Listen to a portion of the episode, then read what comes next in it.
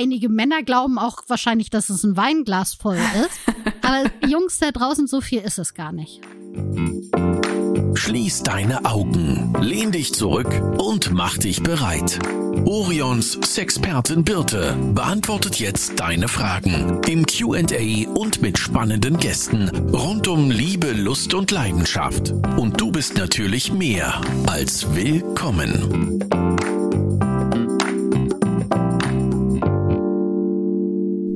Hallo Jenna.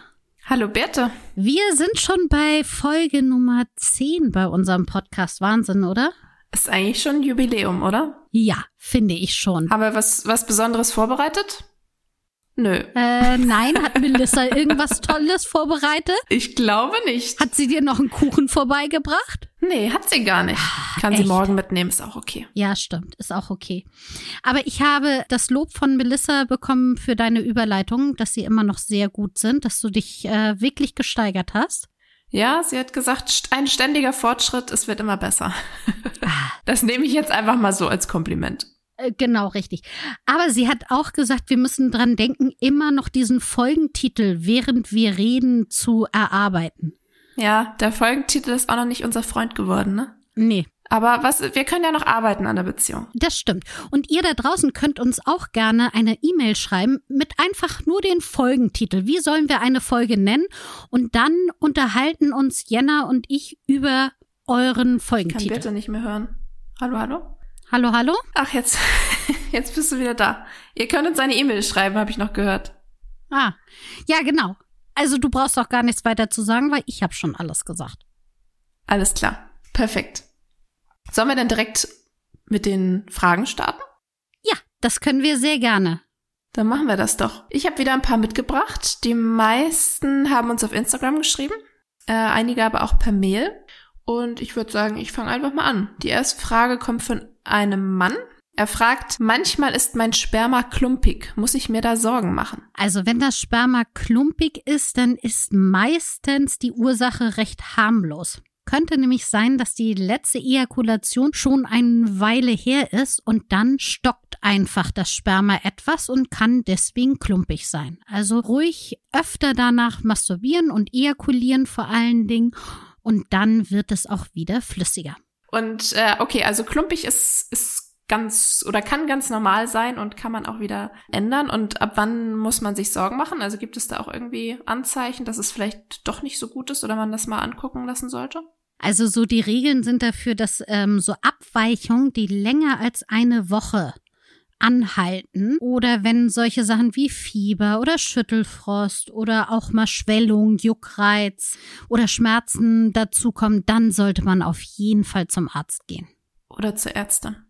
Oder zur Ärztin, richtig. Und kann man sagen, ob sich das Sperma auch verändert? Also je nach Alter oder weiß ich auch nicht, ob man Sport macht, was man isst, äh, irgendwie solche Sachen? Gibt es da dann Unterschiede? Also die Ernährung macht schon eine ganze Menge aus. Also man kann davon ausgehen, dass Sachen, die auch Mundgeruch verursachen, wie Rauchen, Knoblauch, Zwiebeln, die können sich eben auch auf das Sperma und auf den Spermageschmack ja aus wie nennt man das? Ausüben. Äh, auswirken. Aus, auswirken, genau richtig. Also ähm, deswegen die Ernährung ist da schon ziemlich wichtig. Noch ein Grund, sich gesund zu ernähren. Genau, richtig, auf jeden Fall. So normalerweise kann man sagen, dass ähm, Sperma eher milchig weiß ist und die Menge kann unterschiedlich sein. Aber ich würde jetzt gerne mal, hier ist ein kleiner Test.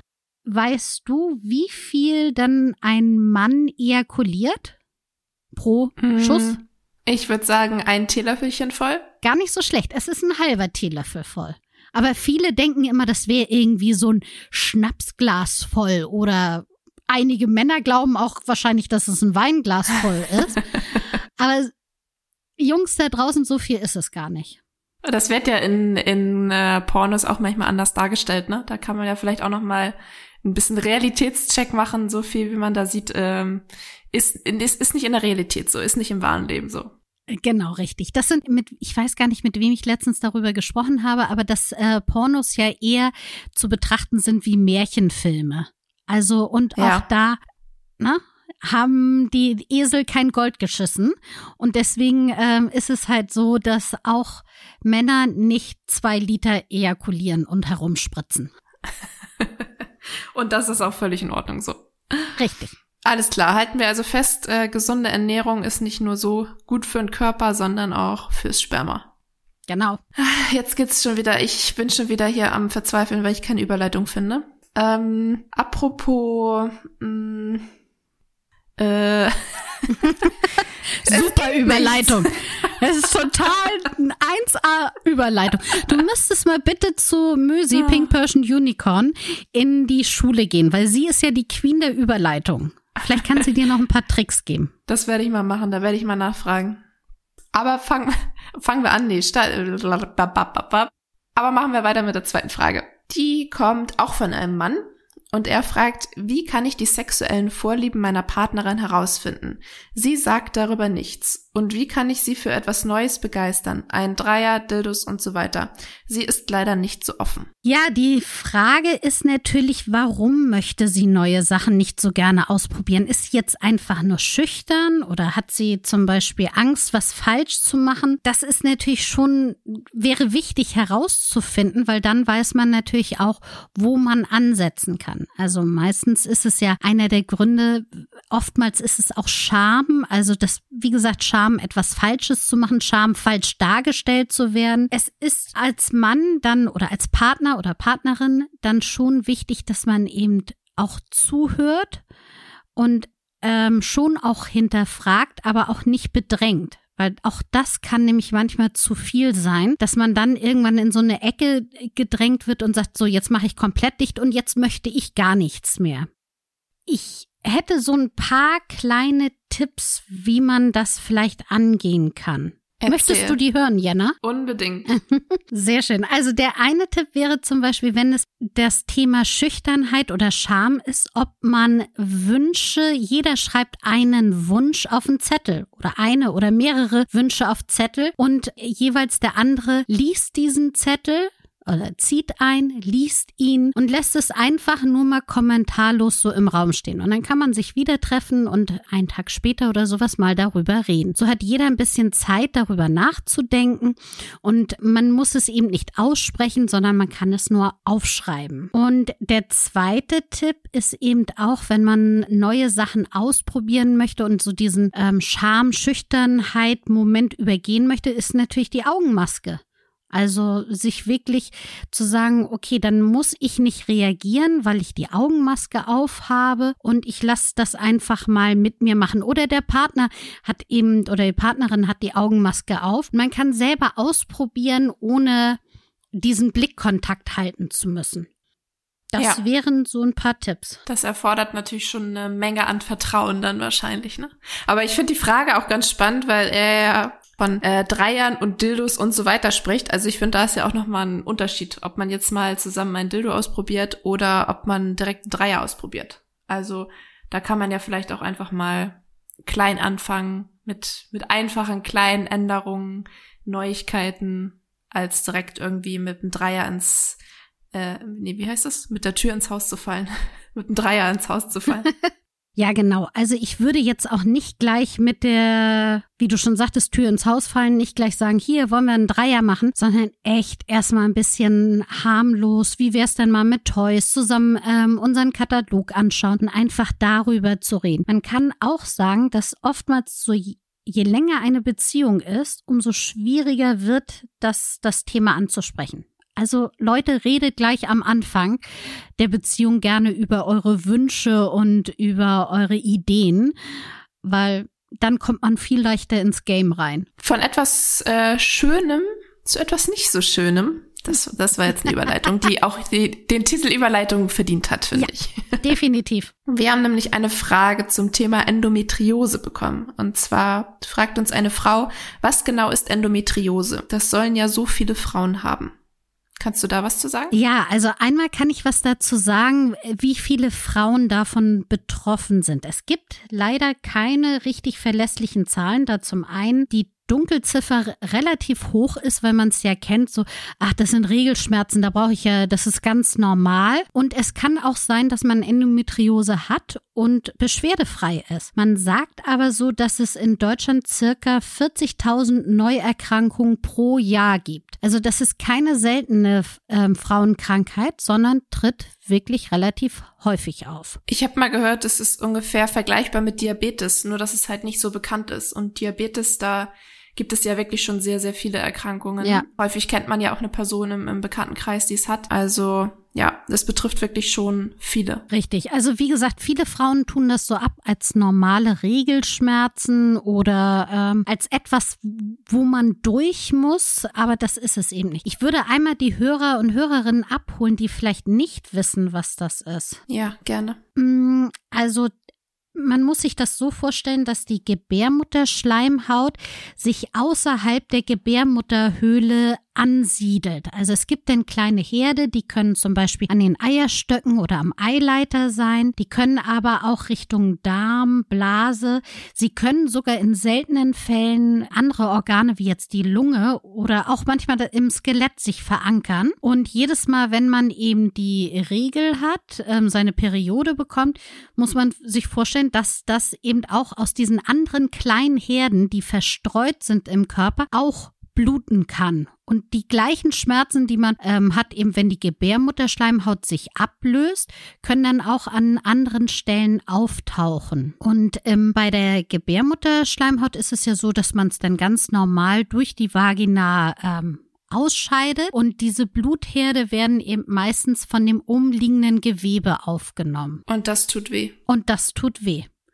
Und das tut eben meistens, also in den meisten Fällen ist es irgendwo im Bauchraum und daher tut eben auch der gesamte Bauchraum dann weh. Und wie ist das ähm, beim Thema Sex? Also beeinträchtigt das äh, diese Person bei dem Thema oder hat es damit eigentlich gar nicht viel zu tun? Doch, weil es sich eben dann auch in diesen kleinen Herden können sich eben auch Entzündungen oder Verwachsungen bilden, die dann natürlich dauerhaft Schmerzen ähm, zuführen. Und wenn man sich jetzt vorstellt, dass in den, zum Beispiel können ja auch an den Haltebändern, die ähm, die Gebärmutter halten bei uns, auch dort können sich so kleine ähm, Herde entstehen. Und beim normalen penetrierenden Sex ist es so, dass sich ja die Organe im Bauchraum bewegen. Und dann reiben sie immer an diesen Entzündungen, an diesen Verwachsungen ähm, entlang.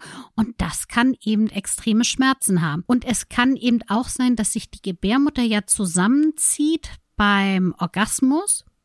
Und auch das kann eben vielleicht nicht immer direkt Manchmal ist es so, dass es erst später ist, wenn sich die Gebärmutter wieder entspannt. Aber auch das kann eben zu diesen Schmerzen führen. Wenn ich diese Schmerzen habe und also wenn ich nicht weiß, ob es, ob es wirklich Endometriose ist, dann kann ich natürlich zum Arzt oder zur Ärztin gehen. Ähm, wenn es dann festgestellt worden ist, kann ich dann was dagegen tun oder was was ähm, ja was wird dann unternommen? Also man kann da ähm, muss wirklich mit dem Arzt oder der Ärztin da ins Gespräch gehen. Es gibt ganz unterschiedliche Arten von Therapieansätzen. Also das beginnt mit einer normalen Schmerztherapie, ähm, indem man halt Schmerzmittel nimmt. Es kann aber auch so weit gehen, dass man eine Operation hat. Manchmal auch wirklich auch, dass die Gebärmutter herausoperiert werden muss. Es kann ja auch wirklich sehr, sehr dramatische Folgen haben, ne? Also ich glaube, es kann ja auch zur Unfruchtbarkeit führen zum Beispiel. Ja. Ähm, ich meine, da nagelt mich jetzt nicht drauf fest, aber ich meine, dass ich mal gelesen habe, dass ähm, gar nicht so wenige von den Paaren, die kinderlos bleiben, ungewollt kinderlos bleiben, ähm, dass da Endometriose auch mit im Spiel ist. Mhm. Und das ist natürlich ähm, ja, schade, vor allem wenn es unentdeckt ist, ne? Also äh, ich glaube, es war ja auch eine, eine lange Zeit, wie du eben auch schon sagtest, wurde es immer abgetan mit, das ist doch normal und äh, wenn man als Frau die Tage hat, dann tut es eben weh. Aber so langsam wird ja doch ein bisschen Bewusstsein dafür geschaffen und es, äh, es wird auch immer bekannter und kann dementsprechend eben auch früh erkannt und dann auch behandelt werden. Ne? Ja, das ist unheimlich wichtig, dass zum einen ähm, die Aufklärung da über diese Krankheit mehr Raum bekommt, aber dass dadurch dann auch mehr geforscht wird. Also das muss man sich auch vorstellen. Das war immer, also ich sag mal so, bis vor äh, fünf, ja, zehn bis fünf Jahren kannte niemand Endometriose. Und jetzt eben Ja. fängt es zum Glück an, dass man darüber informiert und dass man forscht und dass man versucht herauszufinden, was man dagegen tun kann. Und dass es eben nicht normal ist, ähm, solch dolle Schmerzen zu haben. Ja. Die schon ähm, ja bis hin zu, zu Wehenschmerzen äh, Ja. doll sein können. Das stimmt. Ja. Genau. Okay, ich glaube, damit haben wir die Frage beantwortet. Und jetzt kommen wir mal zu etwas ganz anderem, zu einer ganz anderen Frage. Und zwar schauen wir jetzt mal ein bisschen hinter die Kulissen bei uns bei Orion. Okay. Äh, wir haben nämlich die Frage bekommen, um mal ein bisschen hinter die Kulissen duschern zu können. Doppelpunkt. Wie genau kann man sich das Orion-Büro vorstellen? Jetzt müssen wir mal überlegen, was wir da aus dem Nähkästchen plaudern können. Das stimmt. Und ähm, jetzt das gesamte Orion-Büro, sprich das Gebäude oder unser Büro? Wahrscheinlich eher unser Büro, ne? ja, vielleicht auch ganz Orion. Vielleicht müssen wir dazu auch noch mal kurz sagen, dass wir in Flensburg ja den Orion Versand haben, also da, wo ihr online bestellen könnt unter orion.de und auch den Großhandel.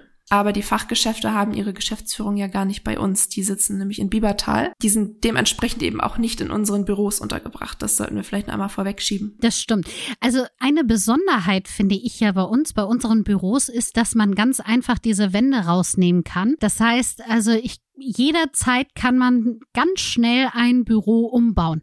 Es dauert also einen Tag und am nächsten Tag hat man dann schon auf einmal kein Großraumbüro mehr, sondern drei kleine Büros oder man hat eben aus drei kleinen Büros ein Großraumbüro gemacht. Bei uns steht das ja jetzt auch an. Weißt du das eigentlich schon, Jana? Ja, Okay. das weiß ich schon.